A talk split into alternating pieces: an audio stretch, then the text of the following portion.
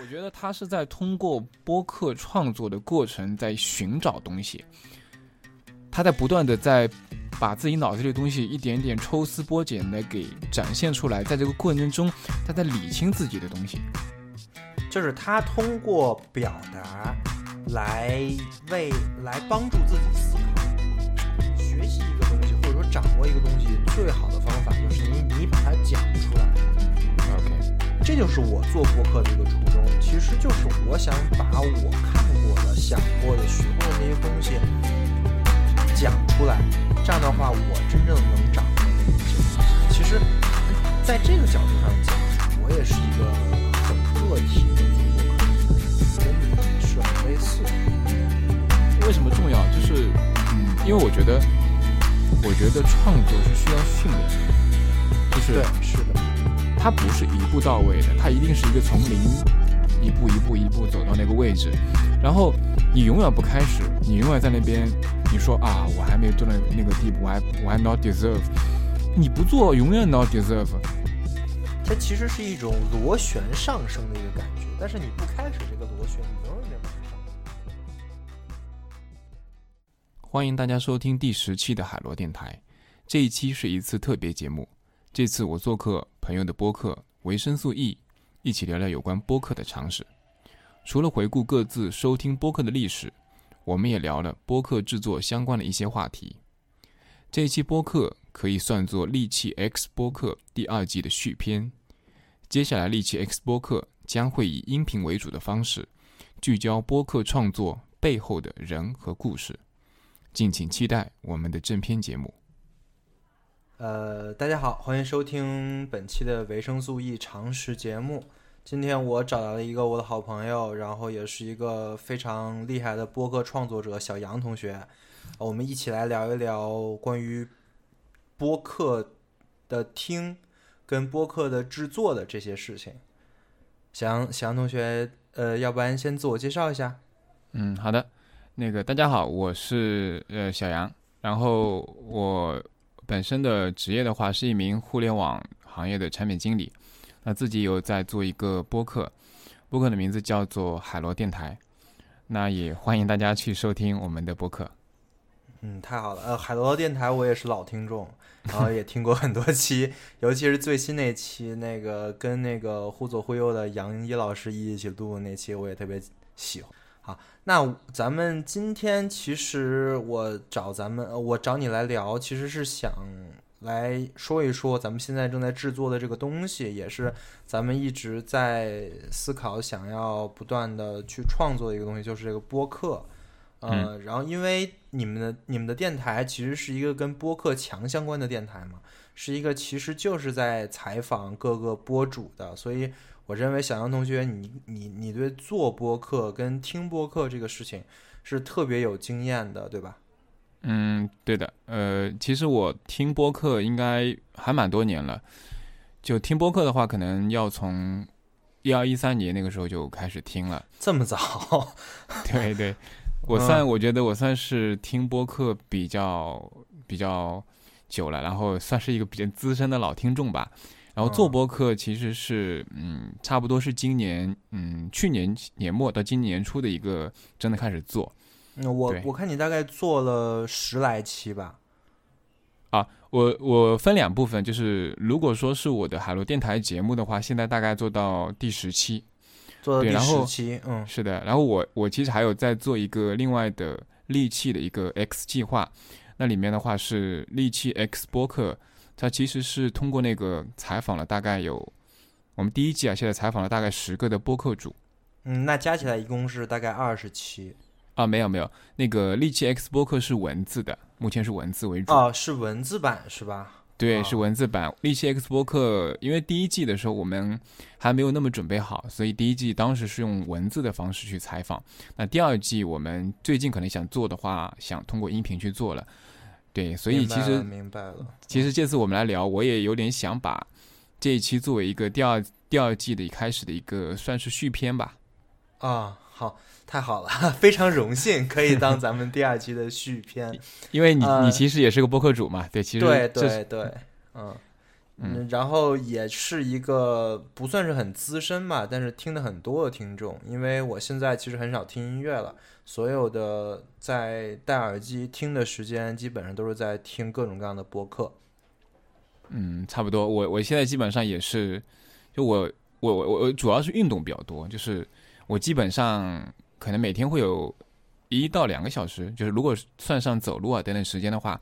所以基本上我在这个时间都会用来听播客。那应该比我时间，啊，咱俩应该差不多，因为我上下班再加上在家的话，应该一天也能听到一两个多小时，两到三个小时吧。所以说咱们俩其实是又站在一个非常经常听播客的听听众的身份，同时呢，我们又有一个身份呢，就是播客的制作者、创作者的身份。那我们。先从第一个视角来说吧，就是作为一个听众来说，因为其实有很多人，他们可能没有听过几期播客，甚至完全不知道播客这个东西。那么，咱们就可以来聊一聊这个事情，就是当时最初咱们是怎么接触到这个东西的？嗯，如果是我的话，其实最初接触到播客，应该是因为 iPod。就是我应该是在我我大学的时候，应该就知道那个那个 Apple Apple Nano 啊等等。当时是 Apple Nano 的话，那个时候在 iTunes 里面不是有 Podcast 的那个呃有有这样的一个菜单项嘛？当时，但是当时其实主要还是通过这个东西来听英语，就听一些 可能我们嗯，就是因为在大学的时候，大家还是比较喜欢去，比如说学英语啊等等这种，所以我们会通过那个。我会把那个放一些放到我的那个 Apple Nano 里面去，然后我就通过那个去听。但其实啊，就是我觉得这也是一个美好的愿望，就是想这么听，但其实真的去听英文的并不多。对，是的，是的，是的。其实听英文是一个很耗费精力的事情。就是如果说我们听播客可能会有一些放松的成分在的话，那听英文其实没有达到这个效果。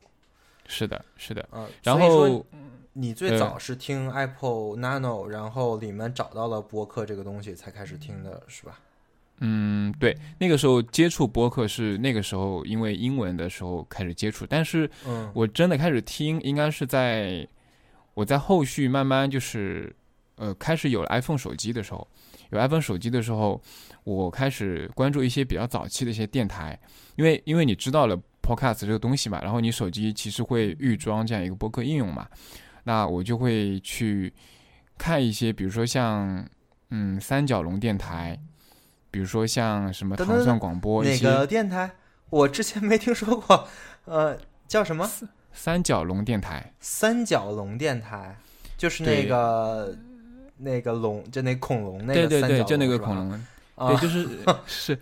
应该是很早很早的，嗯。播客我不知道后来什么时候停的，反正挺早的了。咱们有一种播客考古的意味了。三角龙电台，我最早听说的就是那个叫什么来着？就是荔荔枝他们搞搞的什么坏蛋调坏蛋调频啊这些东西啊。坏蛋调频我也听过的，那个时候是也是因为我一开始听的时候就是从 Podcast 那个应用入手的，我没有去平台上，所以。如果他只要在苹果那个播客应用里面上上去的话，我基本都会搜一搜中文的。啊，就是你是在里，就是你最早找到播客以及找到想听的播客，都是在苹果的那个 Podcast 里面搜到你想听的。就是，那你具体搜的是什么呀？就是就是关键词，就是你想听的那些东西是吗？那个时候其实不会通过关键词搜，那个时候因为其实那个时候中文播客很少。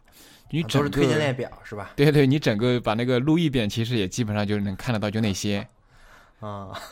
那很有趣，因为咱俩的入坑的方式完全不一样。就是我是比较靠后的，应该是零七年、零八年左右的时候。才开始听播客的，所以说跟你这个体验是非常不同的。你有一种等等，零七零八还是一七一八？一七一八，一七一八，说错了。零七一零八还行啊，呃，所以说你最早接触的就是那种就是泛用型播客，对吧？就不是那种平台类的那种特供的节目。是的，我最早接触的其实就是像苹果播客应用这种，就是其实只是把节目挂在上面，并没有像喜马拉雅或喜马拉雅，因为是比较晚的了嘛，都那个时候还没有出呢。我听的时候还没有对对。然后我有一个印象比较深的就是，呃，把我在播客平台上的粘度变得很高的，就粘性变得很高的，是有一个叫有的聊播客，不知道你有没有听过？有的聊是吧？哎，我听说过，哎，但是我没听过，就是我这经常能是搜到他。对，这是一个很传奇的播客，就是那个播客为什么让我印象很深呢？就是他是第一个给我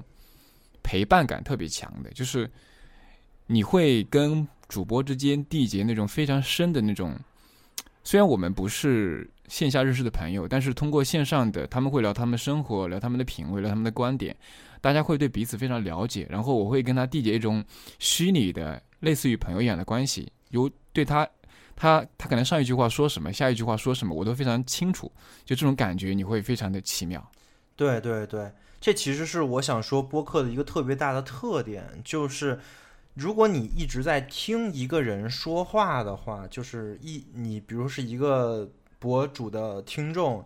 你要听他听久了，其实这个人对你来说是非常鲜活的。是的，他是一个特别具体的形象，包括他的思想，包括他说话的一些口癖，再包括甚至是他看过什么书，他有过什么样的经历，你可能都会如数家珍的。我觉得这个是其他的节目可能做不到的。比如说看电视，你真的看一个人看很久，你肯定会烦的，你不会这样。但是播客就不是，我觉得这是一个很神奇的地方。对的，对的。所以我其实一开始被播客深深的吸引住，带进来，其实就是被这个东西吸引住的。明白明白，啊，呃，我说说我吧，我是，呃，其实我当时听播客还是挺有功利性质的，就是我是在找信息源，嗯，因为我就是对信息这个事情挺敏感的，我其实很需要一些能给我带来很新的东西的，然后又让我感觉到。呃，没有那么厌烦的一些信息源，于是我就去去各地方去搜嘛，然后我就会发现，其实就是当时是搜到了，嗯，当时就去知乎上搜的，然后嗯就有人推荐播客，然后包括一些平台。当时我我入坑的时候还真的不是呃苹果的那个 Podcast，我入坑的时候就是喜马拉雅跟网易云这种、那种泛用型的。我就我就在里面搜，而且最主要是喜马拉雅。我在喜马拉雅，呃我在喜马拉雅里本来是想搜一些书的，嗯结果搜着搜着就搜到了很多很奇怪的电台，OK，然后我就去听了一下这些电台，哎，我觉得哎这些人讲的比书有意思啊，然后我就逐渐的去开始去有了这个习惯吧，然后开始一点点的听播客，呃，嗯这个其实是我的一个入坑经历，所以可以看出咱俩的区别真的非常的大。对对就是，我我觉得我跟你的很大的一个差别是，我其实是被人吸引过去的。对，就是对，就我刚刚说的有的聊，其实我它不只有音频的，它有文字啊、播客啊、微博啊等等东西。我其实通过关注那个东西，然后我想更多的了解这个人，所以我会去看他的其他内容。对，呃，包括后面的嗯李如意的 IT 公论等等那个，应该听播客人大多大多数人都知道了。对对对对，就是我其实是通过一个人，他在某些平台，比如说不管知乎也好、微博也好、博客也好，我非常欣赏他的一些呃表达方式或者他的观点也好，然后我看到一些他其他的一些渠道的在表述的时候，然后我会过去听，然后尝试的过程中，然后我发现哎非常好，这个渠道我非常喜欢。对，所以我跟你最大的区别可能就在这儿，我是被信息吸引过去的，你是被人吸引过去的。但是不管怎么说，其实播客都能达到这两种效果，对吧？是的，就是它既能满足你去了解这个人的需求，它也可以满足我想了解一个就是一块儿事情，或者说想摄取一些高质量信息的需求。是的，是的，这也是我们最后要去做播客，其实也是很大原因，是因为这两点，对吧？你你看，你做的东西就是去采去采访很多的人，然后去跟他们聊。而我做的东西最开始其实也是在做一些知识类的，就是也是想把这方面做一些拓展，所以这个还是很有趣的。我们怎么认识的播播客？我们之后也会做类似的东西。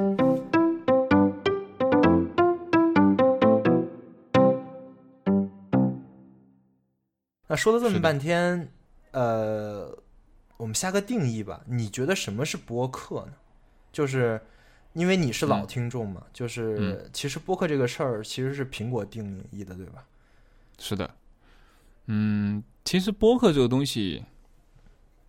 我一直觉得，呃，跟 RSS 就是文字的 RSS 那个东西是非常像的，就是，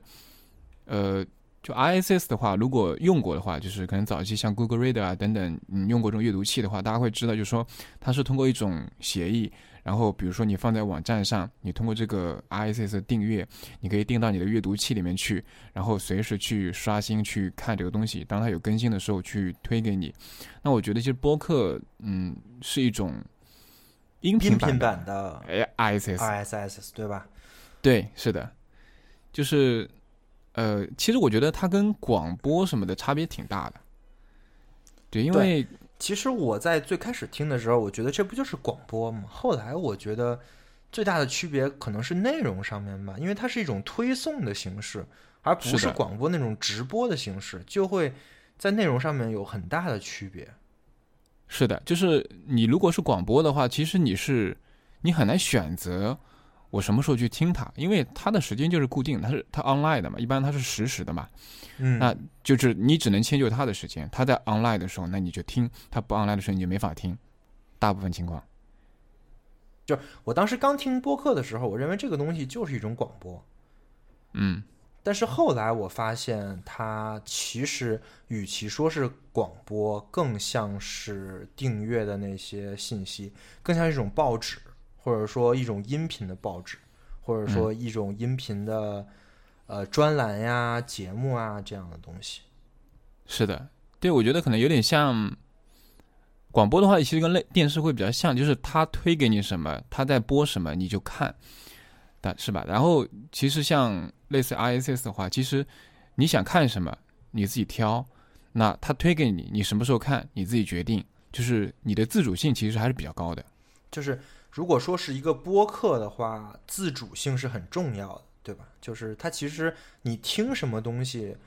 也是你自己的一个怎么说呢？就是自己的行为或者自己的呃自己人的一个证明，或者说我喜欢听什么东西，这个跟看电视区别真的很大。对，我觉得就是其实是你在主动找东西。你在主动找自己想要的东西，然后你决定你什么时候去看这个东西，对，嗯，呃，那我再多问一句啊，就是咱们现在就是你最开始是用的是苹果的播客在听，对吧？然后用用用的是 Apple Nano 这些东西，现在也没有这些东西了。你现在最常用的平台是哪些啊？就是听播客的平台。我现在的话，因为我的我的手机的话是 iPhone 嘛。是 iOS 平台会多一点，所以我现在呃移动端主要是用那个 Pocket Cast 和那个 Castro 会多一点。你用的都是泛用型的客户端对吧？然后还用的不是那个苹果自带的那个客户端。对我用的下载的，嗯，是我用的不是苹果自带，因为苹果自带的其实我很早就不用了，因为呃什么时候开始用泛用型的呢？其实就是在 IT 公论那个时候。啊，对，就阿林公论是二零一三年左右开始做的，对，这也太早了。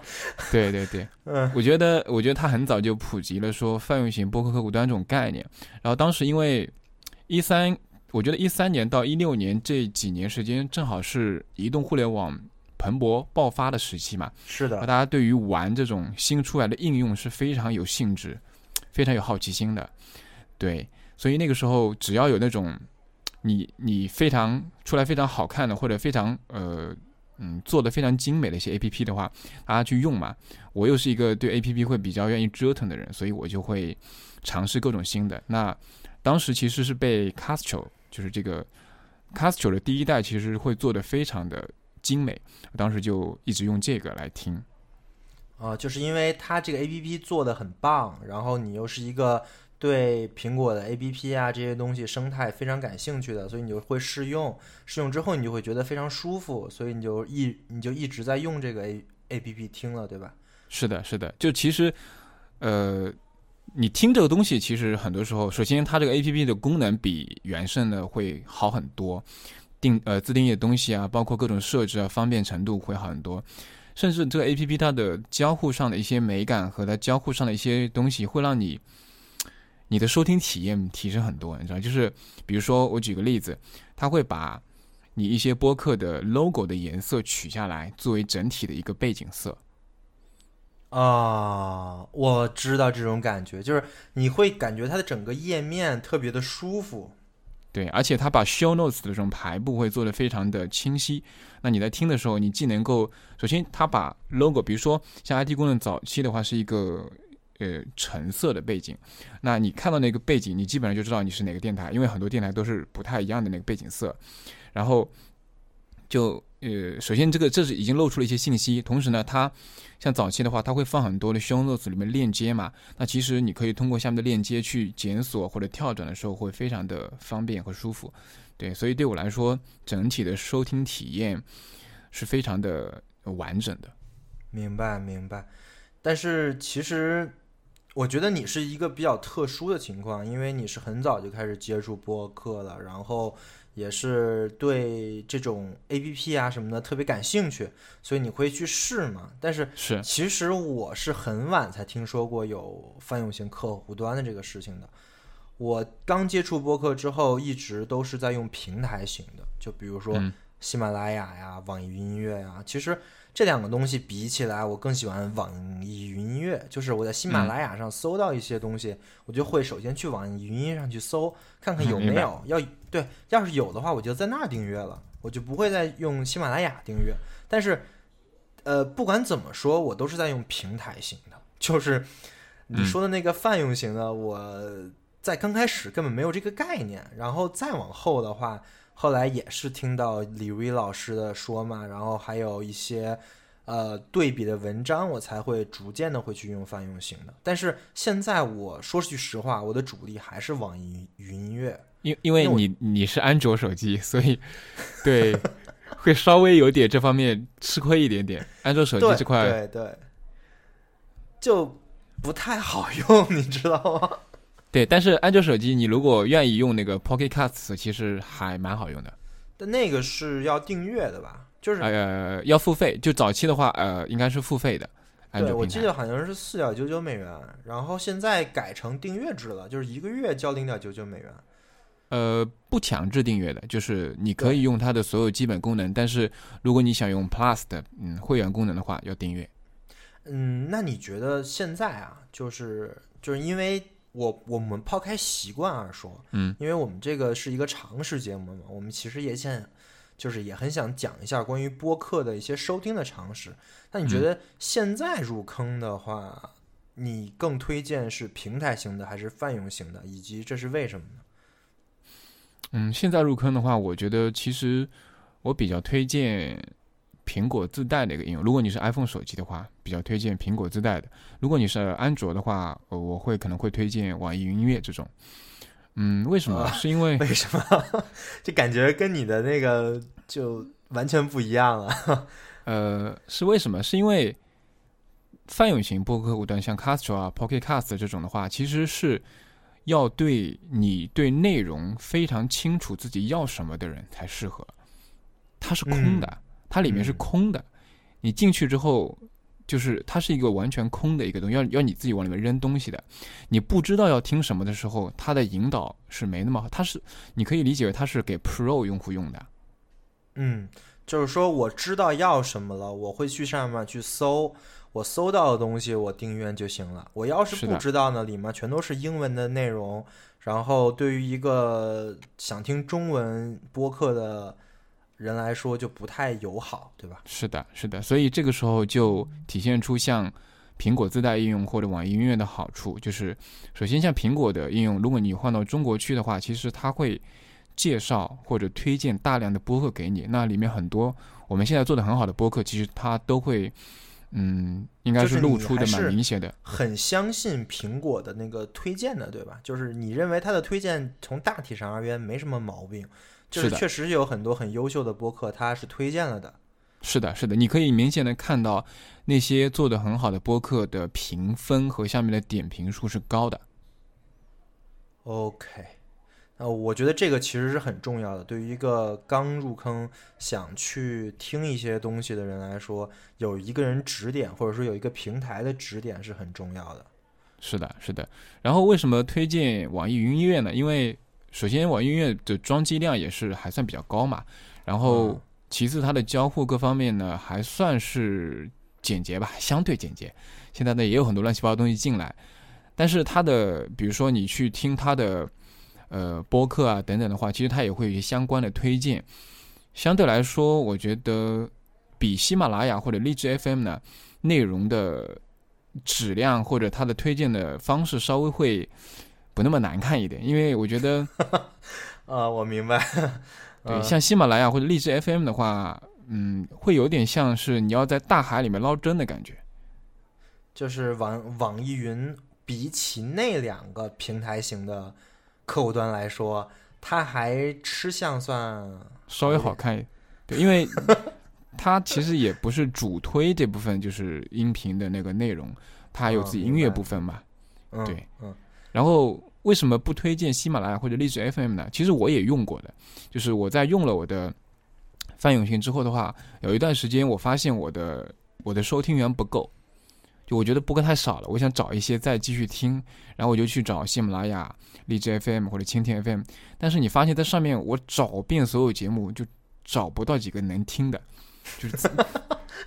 你这么说好像就是对对对广大喜马拉雅的播主打击很大。啊，是是比较早期了，是比较早期，嗯二零一五一六年，可能那个时候可能很多现在中文播客还那我就跟你说一下吧，确实没几个能听，是的，就是 这真不是瞎说呀。就是你看上面那些东西，真的，哎呀，对，就是你会发现，就是变成那种你你就可以理解为就是一些呃类比于一些早期的电子书平台吧，推的东西都是那些大众化的、口水化的网络小说，这就是一样的，其实移植过来，除非无非就是。嗯什么情感类的呀，成功学呀，什么投资啊，什么什么职场啊，就都是这个，就都是这些，是吧？是是，所以所以我我不太推荐，因为我怕很多人可能进去之后，他误以为这个就是好的播客的样子，对，那就挺可怕的了，其实啊。是的，所以其实换句话说，我觉得这也是播客这个内容领域里面有点门槛的地方，就是你进来的时候，你怎么找到好的内容？如果一开始没有一个呃很好的进入的一个路径，或者没有人给你推荐一些比较好的信息源的话，你可能会觉得啊，好像没有什么东西值得我看的，值得我听的。嗯，其实是这样的，就是，呃呃，就我个人的经验来说啊，我是先找到我想看哪方面的东西，我再会去搜信息源，而播客是我的其中一个信息源。当然，我也知道会有一些人是先去知道播客这个东西，然后想尝试一下，然后就去看这个推荐了。但是我觉得这样的人应该也会有一些自己的判断嘛，而且我个人认为啊，就是就是如果是想自己尝试的话，也应该去一些比较高质量的平台先去搜一下，就比如说。去啊，我觉得知知乎现在已经不是什么高质量的平台了，但是也可以在上面去搜一下。可以的，其实可以的。对对对，就是先搜一下，比如说我想听播客了，我去那儿搜一下，看看有哪些播客，呃，是你感兴趣的，然后你再看，然后千万不要看这些平台型客户端的推荐，呃，真的不咋地。是的，是的。但是我发现，其实真的要给一个人安利播客这种东西，像你这种就是类型，你说你你想要在信息源里面去呃播客里面找好的信，其实你是会主动检索或者主动，去发现的。是的，嗯，但是有一些人可能他不会有这种主动去检索信息的意愿，或者有一部分可能说他也他也不觉得我应该主动去做这件事情。那这个时候呢，一个朋友推荐你呢，是个非常好的方式。对对对，就是找一个自己周围也听播客的朋友，然后看看他都听了什么，然后顺藤摸瓜，说不定能找到很多特别好的播客，对吧？是的，是的，这是一个非常好的方式。我有很多朋友都是被我这样点对点推荐喜欢播客的。对，其实所以说 这一方面，我觉得是播客这个媒媒介它好的地方，就是它是一个。很人性化的东西，其实是一个很个性的东西，就真的是可以以口口相传的形式来做一些广告，来来获取一些听众的。但另外一方面，这其实也是播客这个形式有问题的地方。就对对对，是真正用口口相传的话，它能传几个人呢？对吧？对对，就是你如果说是一篇文章或者呃一个视频的话，其实你给他。传给他，他要去看到并且接受这个东西是很快的，因为成本不高，是吧？对，一段文字是吧？但你给他推荐一个播客，其实首先他要他什么，比如说安卓手机或者 iPhone 手机，先得去找到客户端，然后呢下相应的节目，然后呢，呃，万一这个节目里有些东西他话话题不感兴趣呢，他可能也就不听了。嗯，你还要去听，听了之后，这个你还告诉他哪个地方是好的，也许这个节目。可能就后半段是很精彩的，前半段听了三十分钟，什么鬼？而且不见得说是精彩，就是可能后半段他感兴趣，对，前半段他一点都不感兴趣，但是他很可能就没有听到，因为他是在后半段。是这个就成本就非常高，你会发现这个事情。嗯，这也是播客这个作为听众来说也是很难受的一个事儿，就是。你想找到一个你很想听的东西，但是你的试错成本是挺高的，跟看一篇文章是不一样的。是的，所以我发现就是像这种音频类的，还是会以人背书会更多一点。OK OK，行，那我们我觉得这个咱俩坐站在这个听众的角度，大概能说的，我觉得也差不多了。要不然咱们总结一下吧。就第一个呢，就是听播客的开始，你是通过苹果的 Podcast，我是通过一些平台型的，对，来来进入听播客这个事情的啊。所以其实现在听播客的各位同学应该也是这样的吧？我觉得应该差不多啊。是的。然后，然后再往后呢，就是使用的播播客介绍。你现在用的是 Castro，我现在用的是网易云跟喜马拉雅。嗯，然后你建议的是说，所有的呃刚开始听的一些开始的，就是算是 beginner 啊，嗯，大就是就是先使用一些平台型的客户端，对吧？对，啊，但是等到后面会有，就等到有一定经验之后，还是建议大家会使用泛用型的客户端，对吧？是的。相对来说，因为它的功能或者它的体验都会更好一点。嗯，然后咱们又谈了一下怎么找到一些比较感兴趣的播客跟播客的制作成本的问题。这个问题其实还是挺难的。我们都发现，其实找播客是一个很难的事情。然后最好的方法就是朋友推荐，呃，看看有没有什么你感兴趣的，然后。啊，或者说最开始的话，也可以看一些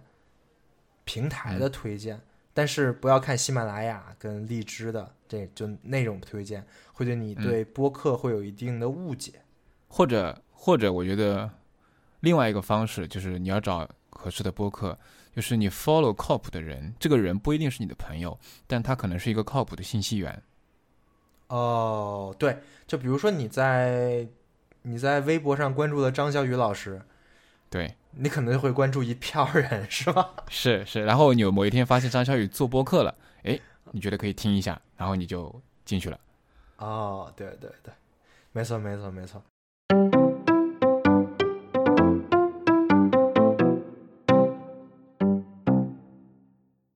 行。呃，那我觉得第一部分就这样。我们站在听众的角度已经聊了很多了，然后我们换一个视角吧。既然既然大咱们大家都是做博客的，我觉得可以站在创作者的视角来说一下。就是，呃，那我就有一个问题，就是其实很简单啊，就是咱们俩都可以说一说，为什么嗯我们开始做博客这个事儿。嗯，OK，那我先说，为什么开始做播客？其实我想的还蛮多的，就是因为我是一个老老播客的一个听众，就是我一直在这个渠道里面听各种东西，我在吸纳很多东西。但是呢，我其实什么时候开始被触发或者被 inspire 要做播客这个事情呢？其实是因为张小雨的得意忘形。就我记得张小雨的得意忘形是在某一期跟呃中二怪吧，好像是在三个人吧，我记得他们在聊的时候，应该是跟多问一 Steve 句，老师你是什么时候关注的得意忘形啊？第一天开始就关注的，就是他出的第一期你就每一期是？他每一期我都听过。对，就是天哪，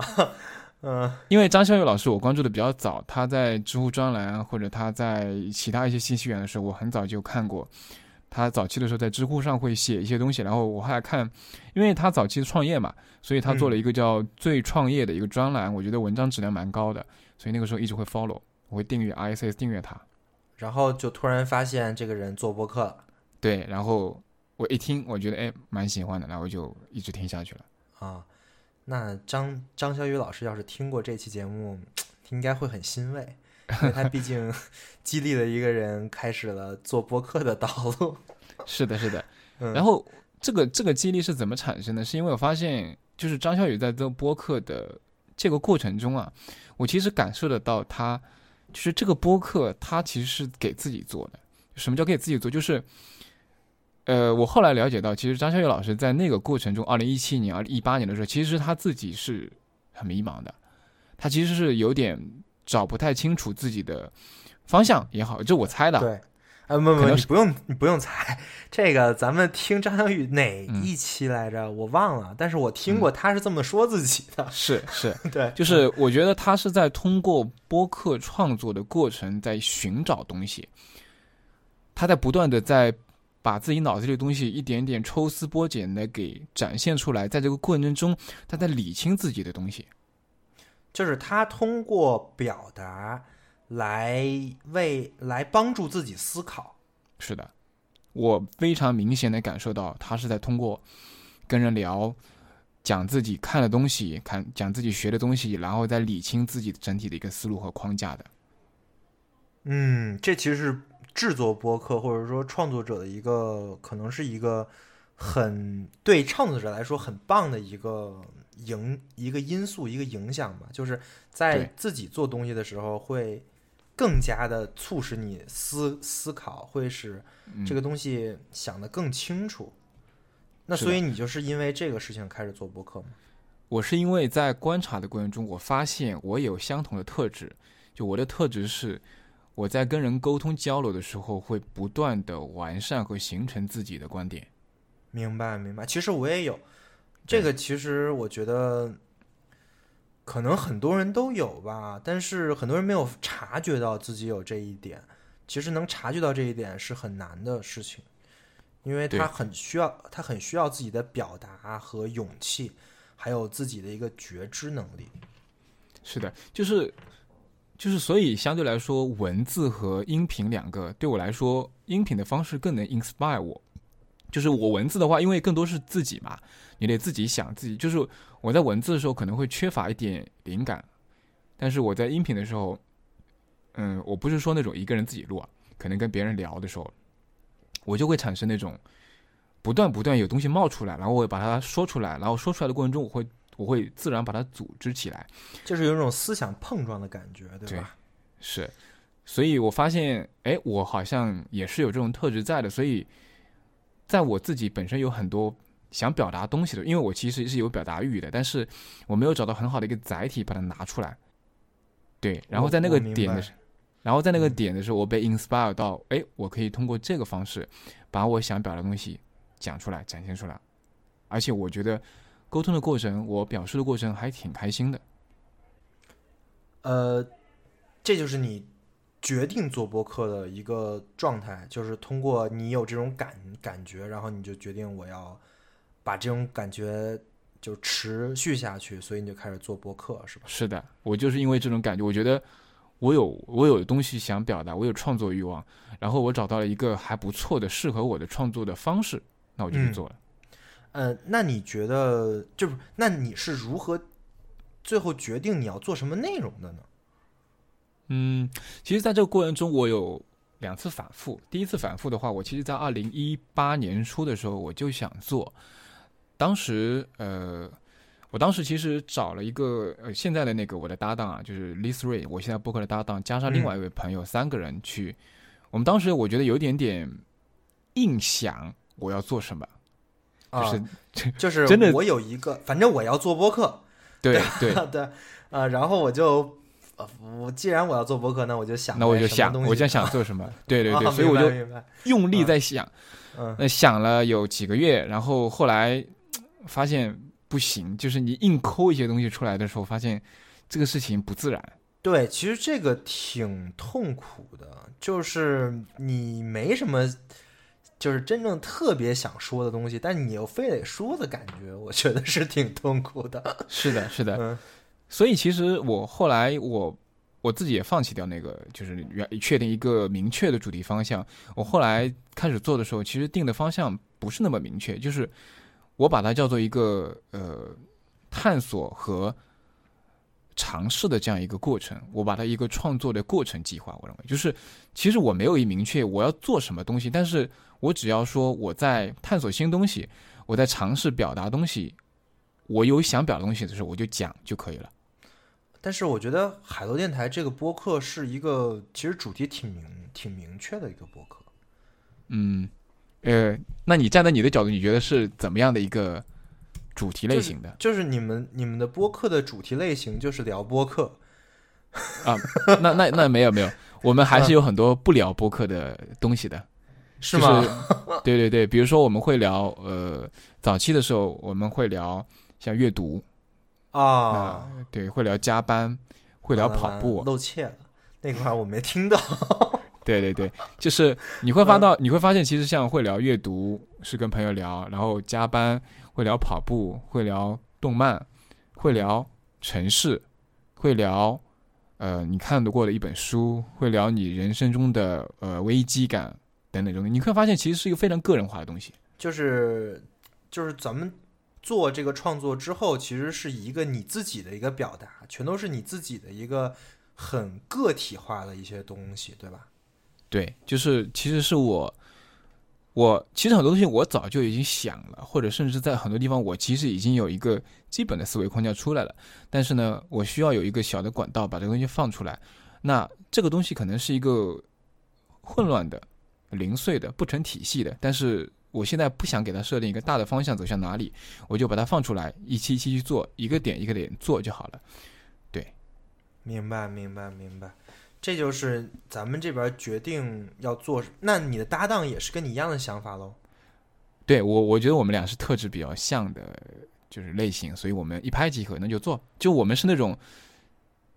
那不一定要确定，那做呗，就先做呗，就开始做。啊，这是一种方式啊。那，其实我跟你区别特别大。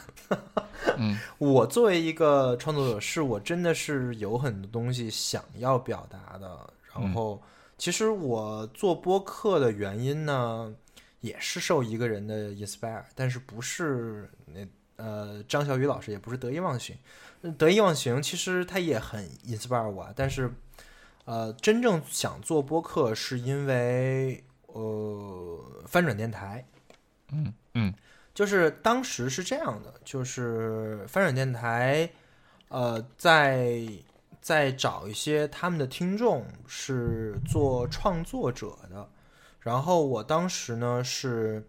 呃在知乎上写东西嘛，然后就是我当时唯一对外表达的途径就是我在知乎上会写一些答案啊什么的，然后也有一些那个受众，但是嗯呃其实挺没意思的，因为。知乎这个平台到后面就就是在我在真正用的时候，已经是非常的，就环境已经很恶化，就现在已经没法看了。这这不是我说真的，就是现在知乎已经是一个，哎呀，就是已经是一个中联互这中文互联网的缩缩影了，已经。我现在已经把它做成一个 知识型的搜索引擎，就是对，仅能当一个搜索引擎，里面还是有一些陈年的好的东西在，但是新的东西就比较难受啊。这但这不重要，重要就是我发现我对外输出的东西，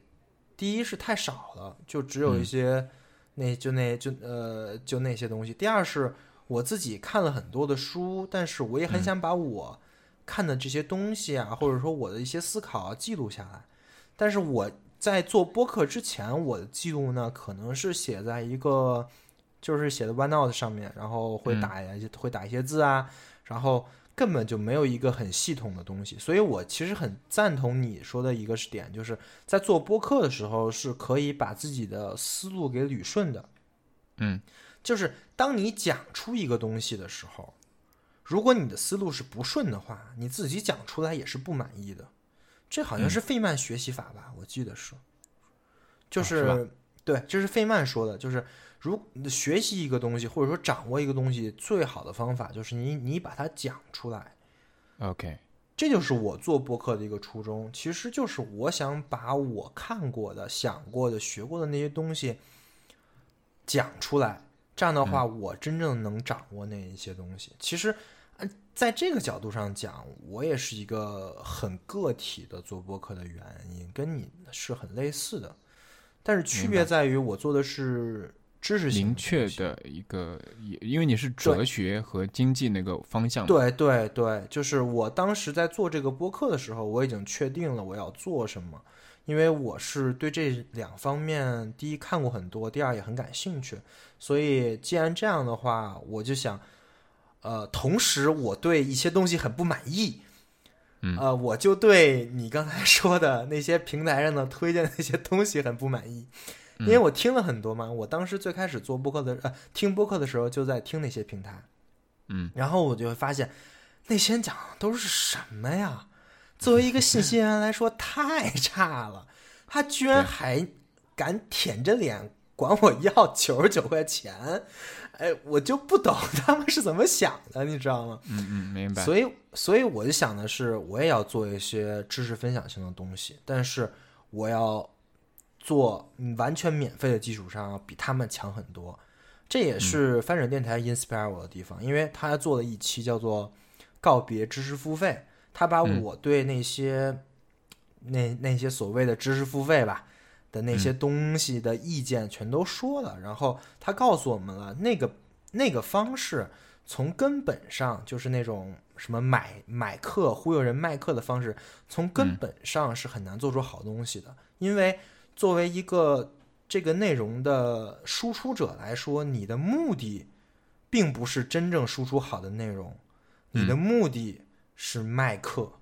这两个事情其实，在某种方面来说是很冲突的，所以我就站在了这个角度，我去思考，如果我做一个知识性的东西会怎么样呢？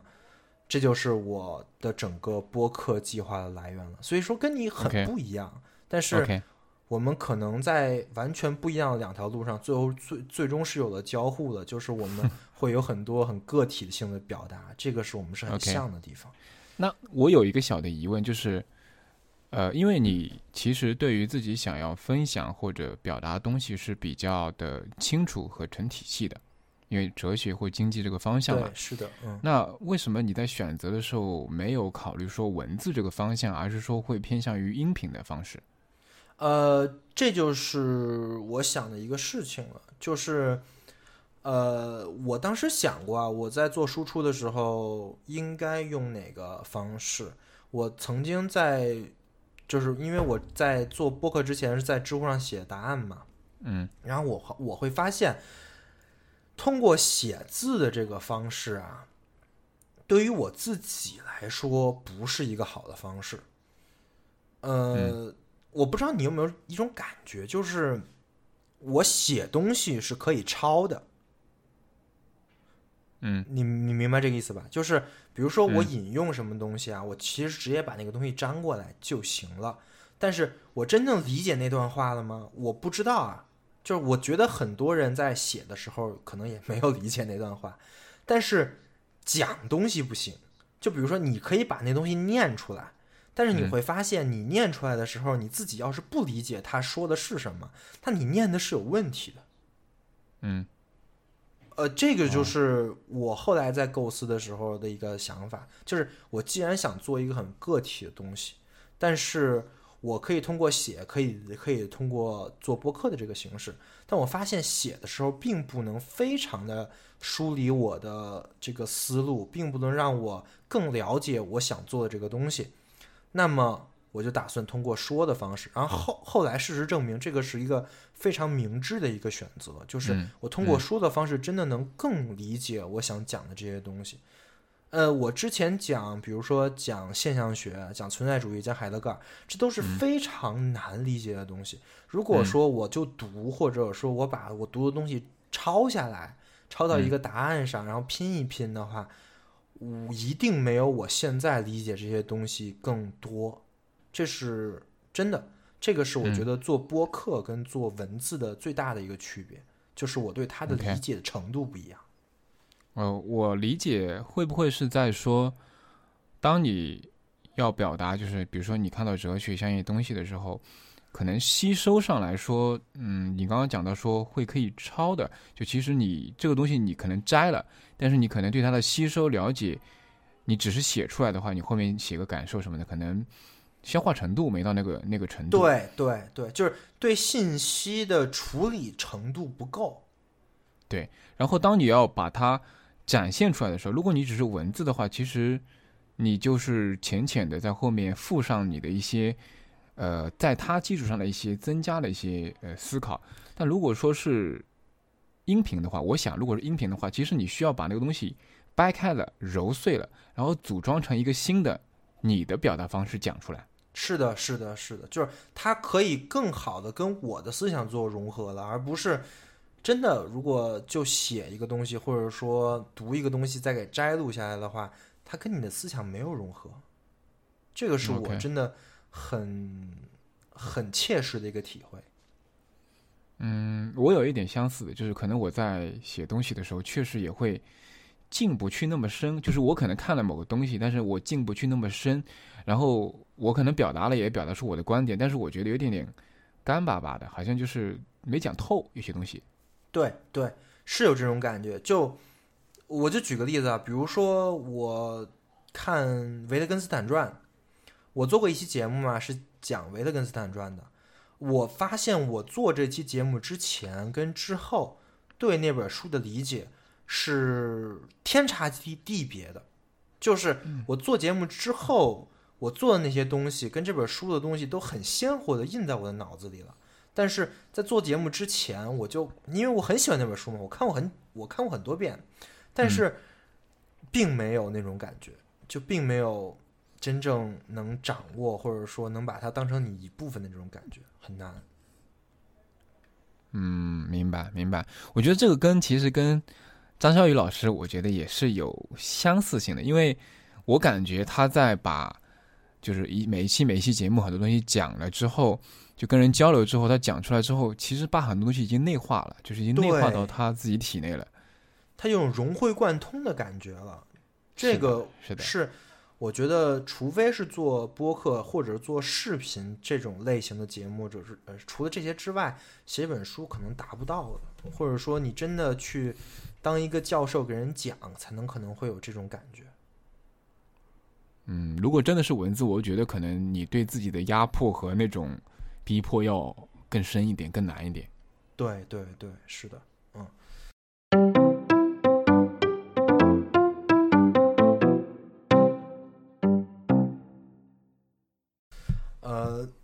行，我们说了一些播播呃播客，咱们各自表达的内容，呃，那我们聊一聊制作播客的过程吧。就是，嗯，你在制作播客的时候碰到过什么样的问题，或者说会有哪些对播客的？就刚开始做播客肯定会有各种各样的问题嘛。我刚才、嗯我刚开始也碰到很多，或者说你对这个播客有什么误解？就是呃刚开始做发现啊，后来发现完完全不是那么回事儿，这种这种嗯情况。嗯，先说踩过的坑吧。我觉得我们在刚开始做的时候，我之前说过，我们是其实两两轮，就第二次才做的。第一次做的时候，我觉得，嗯，你如果说你一个人播客没问题，但如果说你是两个人或者多个人播客，你要找到合适的人，啊，这很重要，这很重要。就是一个跟你不是那么适合的人，就是我说的适合是说，大家在对某些东西的理解和表达的方式上有默契。如果没有，会很痛苦。就是你可能在选题或者双方在讲的过程中会缺乏，呃，会出现很多问题吧，就导致你这个录的过程中可能会很不顺滑。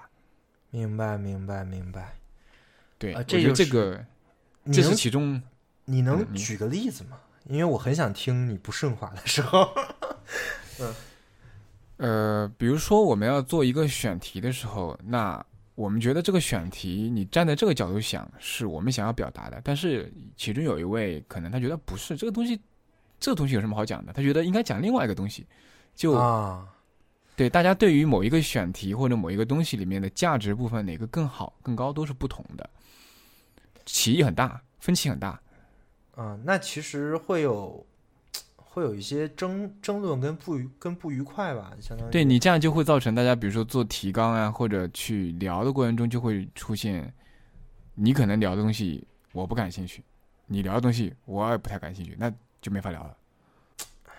但其实你也可以，还还你要换一个角度想，你还可以通过这个事情认清楚一个人他对一个事情是怎么想的，这个可能是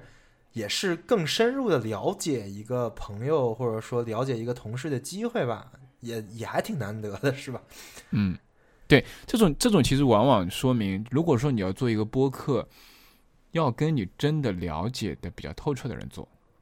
相对来说相对来说，对，这是我踩踩过的一个坑。第二个，我觉得，呃，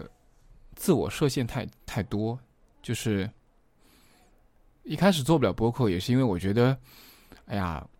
我觉得我 not deserve，就我觉得我还没有，我没有到那个能做这件事情的程度。这个事情我跟你一样，哎，就是在最开始做播客的时候，我也天天在怀疑，就是嗯我何德何能可以讲这些东西？对我，我我觉得这个是个很大的误解，这是对播客创作很大的误解。就是他的误解是在于说，把播客，就是因为你看到很多做的很好的播客，然后你看到他们是很厉害的人，或者他们讲的东西很不错，你觉得我一定要达到那个标准，我才能去做，不然就不能做。对，我觉得这是误解，就不是这样的。就是我觉得播客创作本身是一种表达方式，那表达方式，不管是你说你在哪个阶段，或者你有什么东西，其实都是可以表达的。对，就是对，对首先，这个就是大家都可以表达，第一点。第二个，就是不是所有的人一上来就到那个专业程度的。是的，是的，是的。对，而且嗯，你说，而且我觉得表达这个事儿，其实对于一个现代人来说特别重要。这可能又涉及到一些哲学的问题了。我觉得现代人啊，我们现代人的表达方式跟表达手段都是有问题的。嗯，就是有个不太好听的名字嘛，键盘侠，对吧？是但是对对，这个真的是我们现在这一代人表达的一个缩影。我们都嗯在用键盘打字，我们都在网上发帖子、回这嗯回那、回微信来作为我们的表达。但这种表嗯达真的是对的吗？或者说它真的有效吗？它这个效果就是相当于是我个人的一种输出，它真的有用吗？我觉得这都是很很让人质疑的。对，嗯，对，我觉得键盘侠，我比较不喜欢的一点就是置身事外的看东西，就是很多时候你你站在一个创作者真的去做东西的角度来说，你会体会到里面很多东西是不容易的。如果你只是站在外一个一个室外的旁观者去看的事情，你会觉得啊，你指手画脚觉得很容易，其实。不是这样的，就 就当你切换身份，当你成为一个表达者、创作者的时候，你才理解到很多东西做出来是需要花一些心力的。对，这其实又回到了我们刚才说的文字跟语音的一些区别了。嗯就是如果说，就是咱们都有一种感受，就是我们在用文字交流啊，或者说在表达什么事情的时候，有一种隔空瘙痒的感觉。就嗯确实是我们再说一些东西，但是我们没有那么深刻的去站在一个创作者的角度再去思考，再去表达一些东西。但是如果我们做播客的话，这个事情是完全不一样的。我们嗯会发现，呃，我们表达这个东西会承担了很多用文字或者说没有把自己声音呃公布出来，共就开开源出来的那些后果，那嗯。自然就心态啊跟表达的能力程度也就都不一样。明白，明白。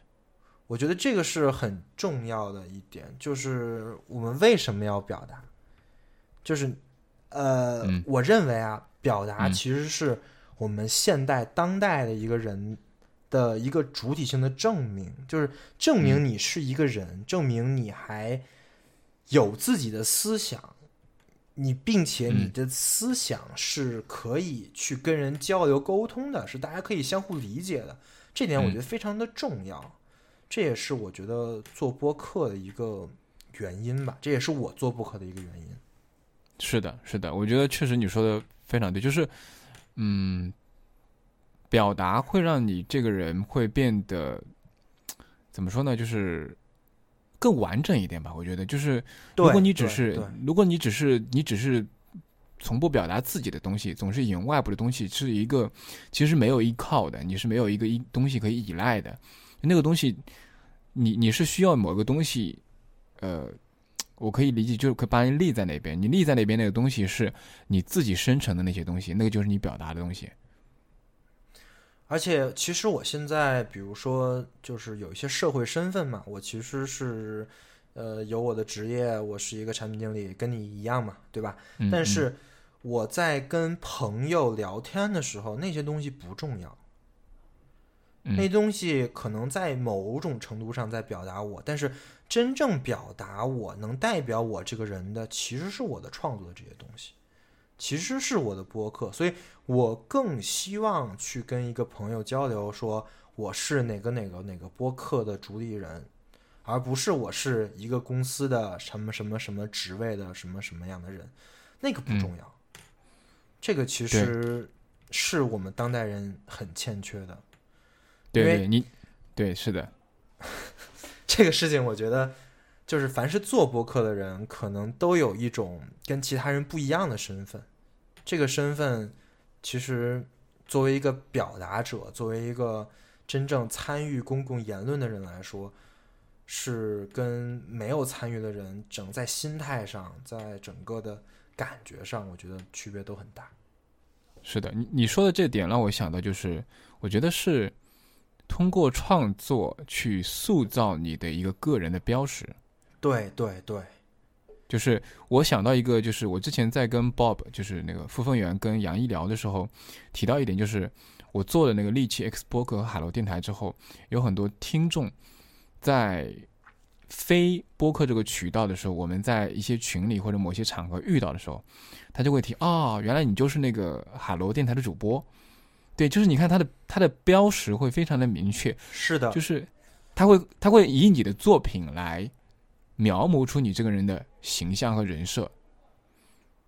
对，然后，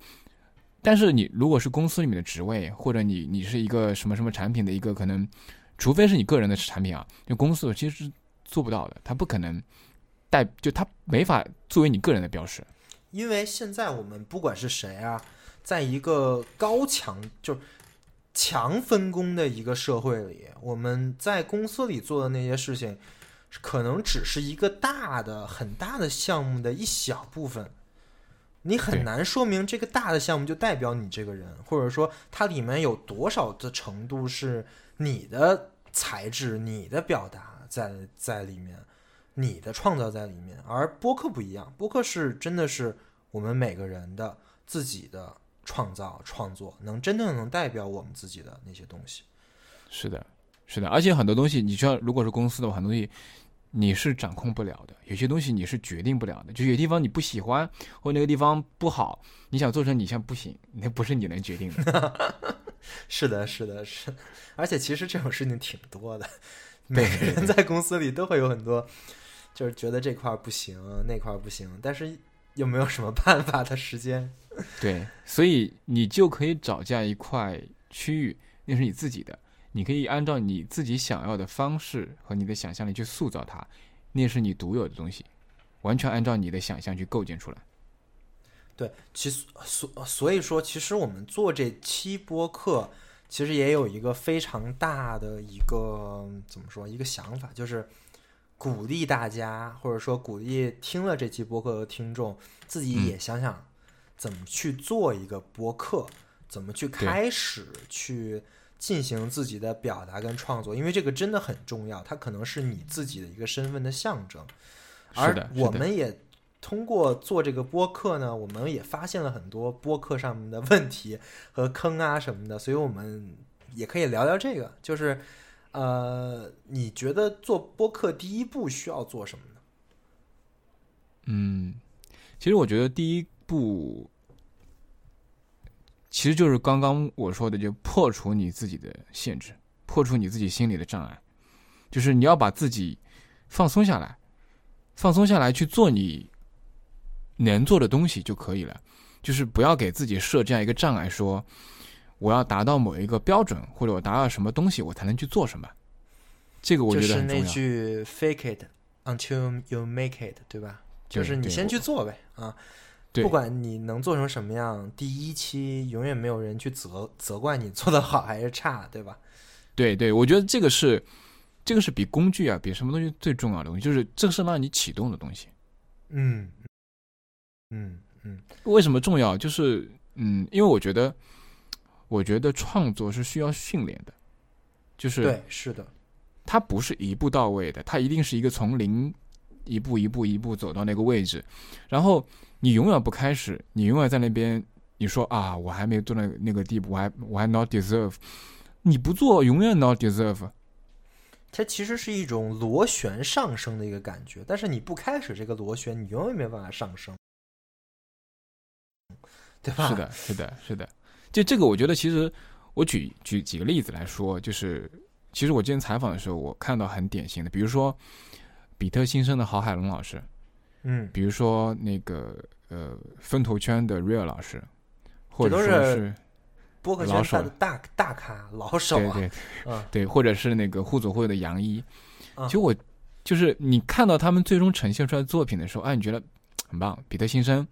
互左互右、风投圈都很棒，在每一个领域里面好像都是大家很喜欢的。但你再去仔细去看，我发现，呃，海龙老师在很早的时候就做过自己的个人化的博客，叫《海龙一声吼》，没有很多人知道吧？是吧？龙一身好，对对对，嗯，就知道的人少吧？对。然后 Real 老师其实最早一开始还是通过 IT 公论一步步做内核恐慌，做做做，一步一步做到现在这个位置的，嗯，也是其实也不是就是现在才马上出来的这个，他做博客很多年了，对，然后其实忽左忽右，就杨一也有自己一个个人的博客，就就就大家不知道，也就是这个东西，其实，在你真的做出一个好东西、很不错的东西的时候，你只看到了这个东西最终呈现说啊，这个东西很好，但是它前面很多的步骤里面，他曾经走过的路，你可能看不到。就是说，别想着憋大招，对吧？就是一点儿一点儿来，一点点儿开始做，从第一期开始随便聊就行。呃，每一个大咖他们都是这么过来的，对吧？是的，是的，我觉得这个是新手首先要知道的。然后接下来去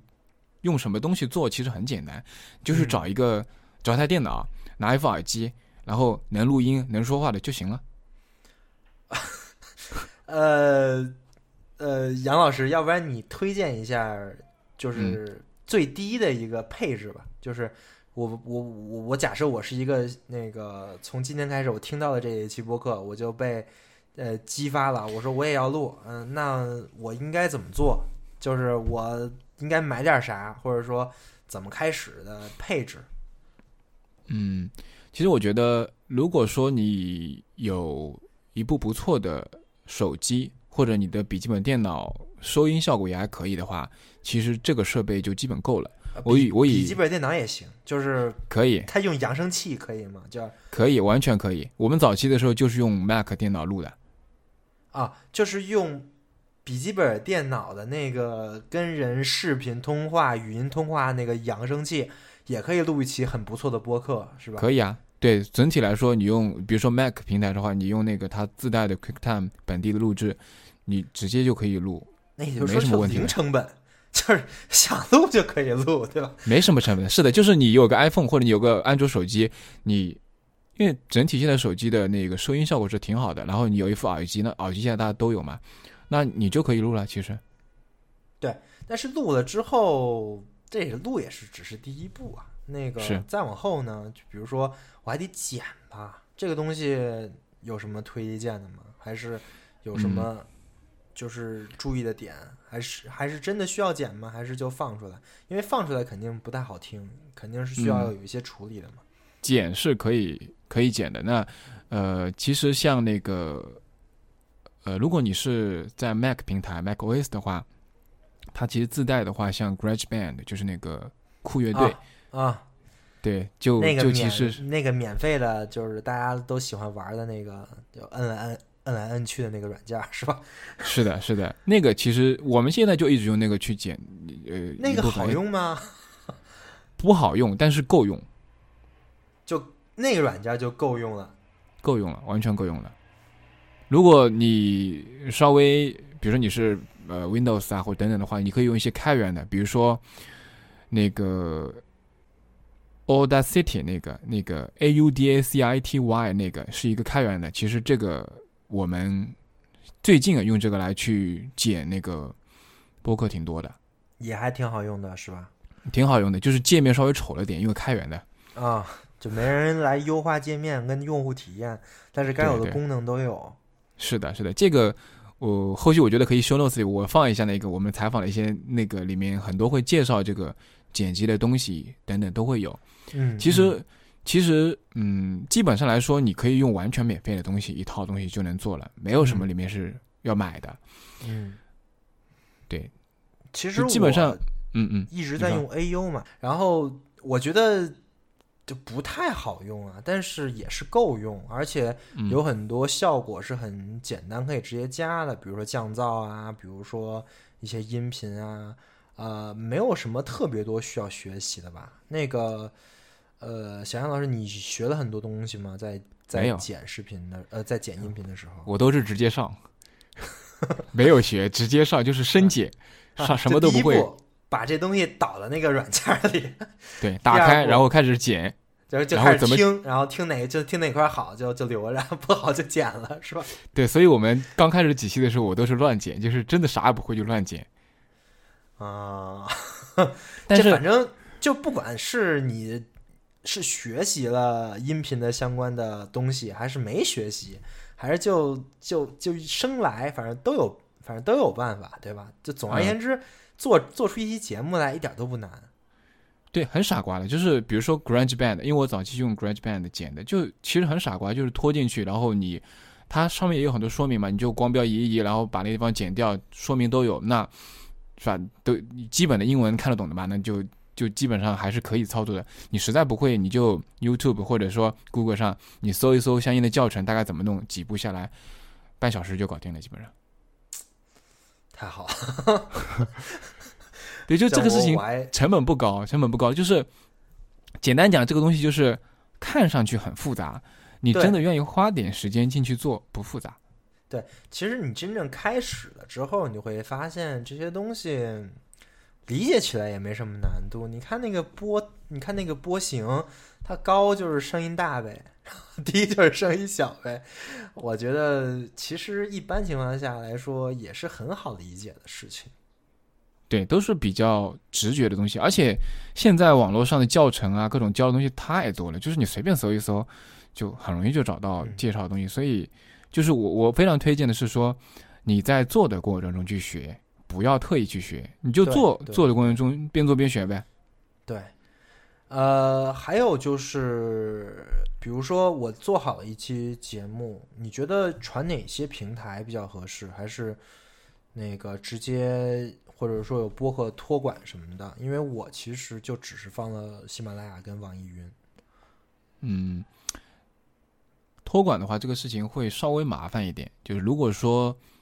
你一开始的时候不想考虑那么复杂的话，其实放在荔枝 FM 或者喜马拉雅也是可以的。就这个嗯是成本最低的一种方式。但是我后来听那个迟早更新他们说，这个迁移也很烦，是吧？最好的方式是说，你要把所有的你的文字介绍、你的音频都留着自己，一定要自己留好，备份好。啊，对，其实你整个一套 东西，所有都备份好，图片、文字和你的那个音频备份好的话，你迁移起来其实还可以的。啊，就是相当于是在一个平台再重新再传一遍。对，就传一遍嘛，传一遍其实很快的，转转转就是贴贴东西，就是很快的。嗯，那如果说一个新手的话，你建议还是就只是放在比如说喜马拉雅、荔枝这样的平台，是吧？然后慢慢再想办法，在知道一些更多的东西之后，我们再想去做一些博客托管啊，放在一些国外的平台。嗯，这里面我觉得分三类，第一类就是如果说你是一个嗯更看重于创作，然后你可能在技术上来说相对来说没有那么多的知识，就是你可能对于比如说网站的一些知识啊、服务器一些知识不太了解的话，那我觉得你可以先放到那个这种喜马拉雅、荔枝 FM 等平台上去，因为它先可以让你开始嘛。让你开始做嗯这个事情，你创作，嗯那最重要的是开始做东西，这是最重要的。那，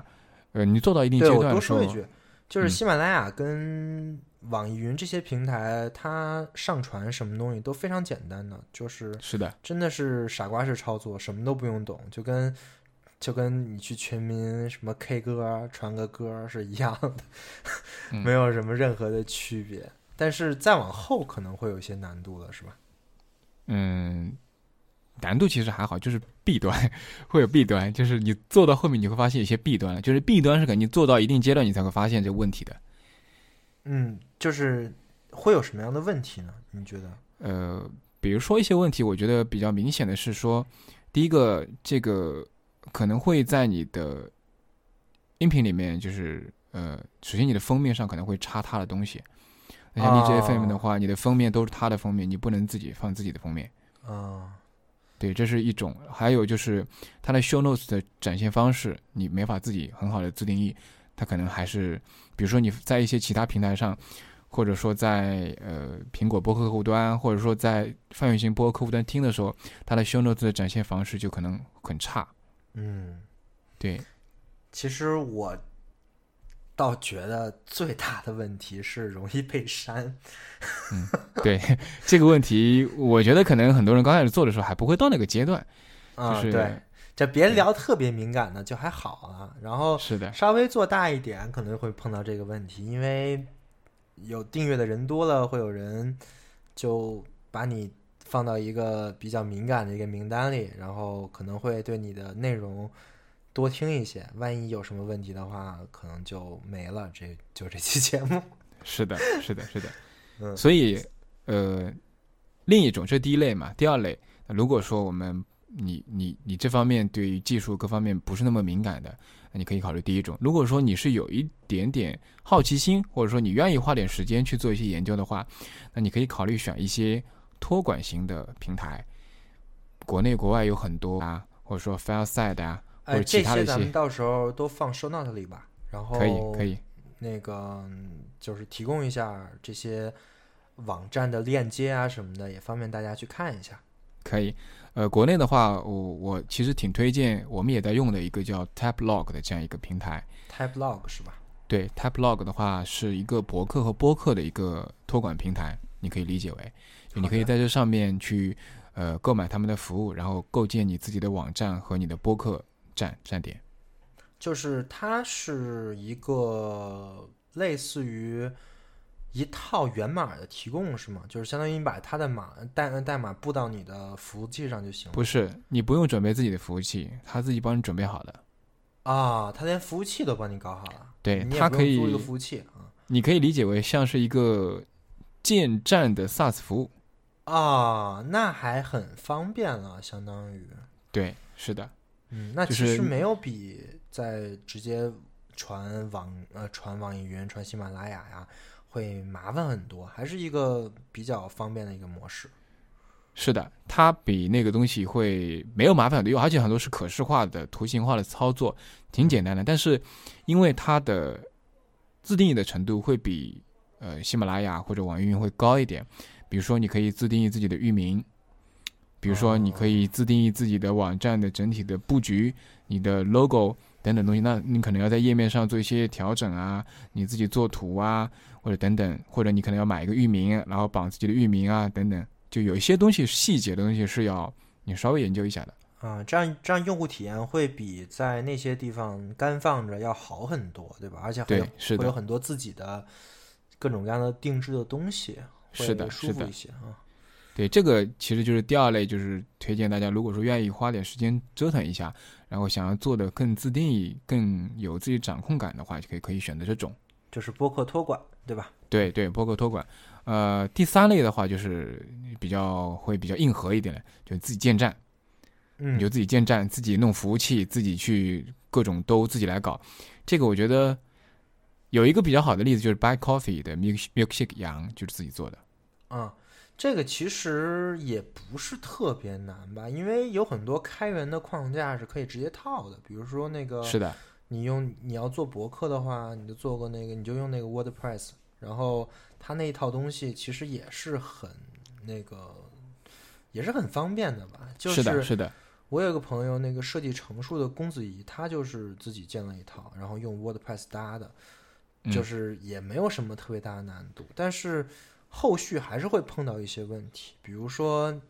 订阅的人多了，然后你在推送的时候会有一些下载的问题啊，会有会有一些带宽的问题啊，是的，是的，还需要交点钱买各种各样的对。服务器的资源啊什么的，还是挺麻这个烦的。不过这个东西就是怎么说呢？它是一个可大可小的，就是其实它主如果只是一个大致的一个能用的东西呢，其实也不难，但是呢，可折腾空间会很大。嗯，就是很适合那些对这些东西很感兴趣的极客，因为你搭了一个自己的服务器、自己的站嘛，其实除了播客之外，你还能干好多事儿。是的，是的，对，所以基本上就分这三类吧，就是一步步来。你如果你觉得自己刚开始不想了解那么多，那就先平台上的可以先试试。嗯，呃，然后传上去之后，呃，还有一个其实挺挺棘手的事情，就是没人没人听怎么办呢？嗯，没人听这个，其实我觉得挺难的，这件事情挺难的，就是你怎么去找到自己的听众这件事情，其实我觉得没有什么特别的方法，就更多的我觉得我看到的其做得好的，实是有的方法，嗯方法说就很简单，嗯，熟人推荐。对，熟人推荐，熟人推荐这个事情呢，怎么说？范围小，小范围是能做，但是你要去推到更多的群体里面，这件事情就还稍微难一点。嗯嗯，对呃，其实是这样的，就是我当时做那个我的那个电台的时候，也会碰到这个问题嘛，就是刚开始的时候真的是很少人，你想我就传一个，然后就很少人。这个时候我大概用了两个方法，第一个方法呢是。呃，我还是我也是找熟人推荐，因为我嗯认识饭店的小小李老师嘛，他也非常他这个人非常非常的鼓励所有人进行创作，所以呢，他就会经常推荐我的播客。但我不知道他他听没听过，说明他没听过，但是他经常会在朋友圈里发。然后所以说，那个就是他有很多的好友，然后也有很多听众嘛，然后嗯呃，就那些听众就会顺着他的推荐来关注到我。我觉得这是一个很好的方法，这是第一个。第二个呢，就是需要去，就比如说我在喜马拉雅上发的东西，从来没有我我就连我自己都没有发过喜马拉雅的连接，因为我觉得嗯喜马拉雅这个平台比较 low 啊。就是我要发我也发网易云或者我自己小程序的。但是喜马拉雅的平台上也有很多人在听我的博客，而且很多。嗯，呃，它其实主要就是我会设一些关键词，就是喜马拉雅会在每一期会设一些关键词，然后你会把这期播客的很多很经典的东西去提出来。比如说我做经济学跟哲哲学知识分享嘛，那么我我肯定会设几个关键词，比如说哲学啊，比如说什么博博弈论啊什么的。嗯嗯嗯。这样的话，搜索这些关键词的人，自然就会看到我这期博客，他就可以去听了。这也是一个获得流量的手段。是的，是的。就是我对于喜马拉雅上面，我从来没经营过，然后现在也有一千多。关注吧，所以说也是一个很好的方法嘛。就总之，做的好的东西，可能时间让大家知道的时间会长，嗯，但是我觉得最终一定会有人知道的，不会就这么埋没掉的。是的，我。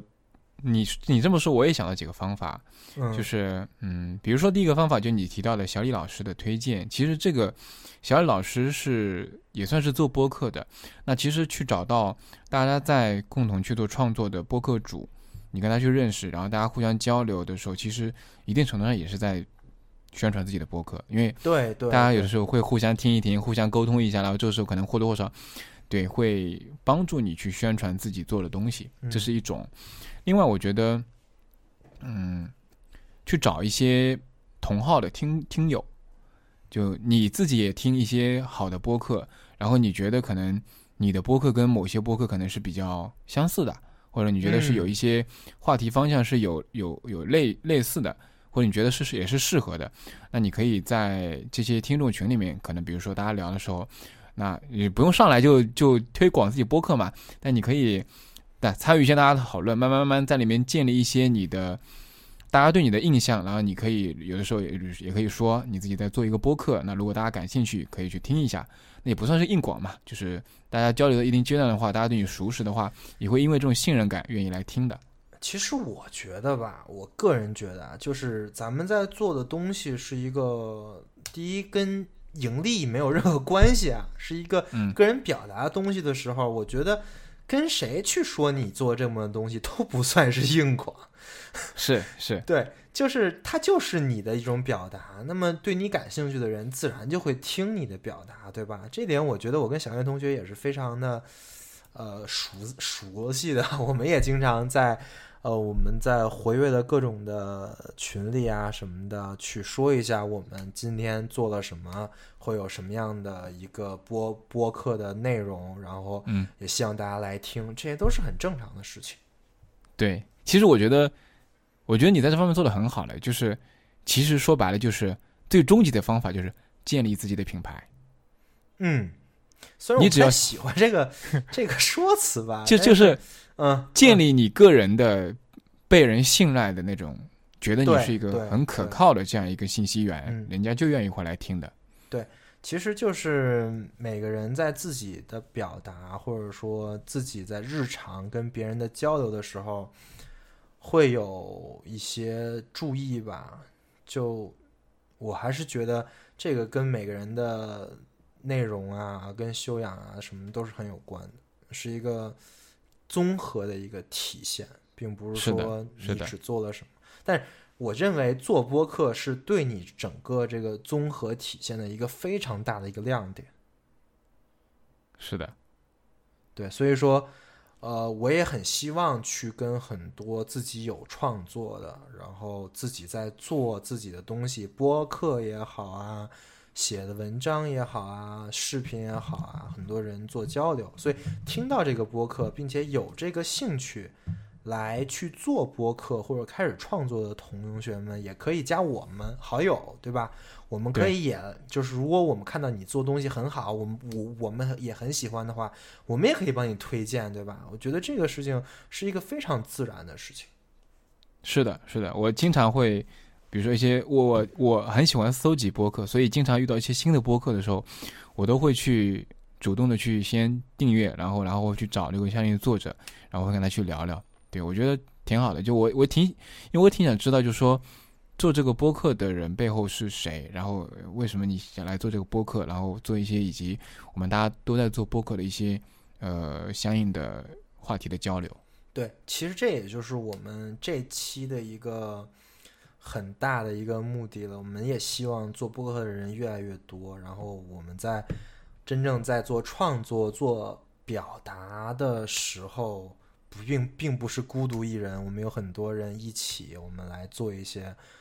呃，在这个时代应该做的一些事情。是的，好，那我觉得就差不多了吧。我们今天就聊到这儿吧。我觉得已经呃表达的很清楚了，然后也希望你们就是能听到这期播客的各位同学有创作意愿、创作兴趣的来找我们，我们来一起把这个事情做大。可以，好的，我们会把我们在节目当中提到的很多信息啊，包括一些参考的文章，也到时候也放上去。好的，好的，好的。那我们这期就这样，那我们下期再见。嗯，好的，谢谢大家。好的，那欢迎收听这一期的海螺电台。海螺电台播客是一个记录行动和探索过程的创作计划。您可以在苹果播客客户端或者任何泛用型播客客户端中搜索“海螺电台”四个字进行订阅，也可以访问我们的官网 the spiral 点 fm 收听 t h e s p i r a l 点 fm the spiral。欢迎大家给 hi at the spiral 点 fm 写邮件。您也可以在官方网站直接留言评论，或者在新浪微博、Twitter 给我们留言。我们的微博是海螺电台 The Spiral，Twitter 账号是 Spiral Podcast。我们希望能通过海螺电台这档节目，去实践在行动中快速迭代、螺旋式上升的这种理念，并逐渐发现和寻找到属于自己的道路。各位，下期再见，拜拜。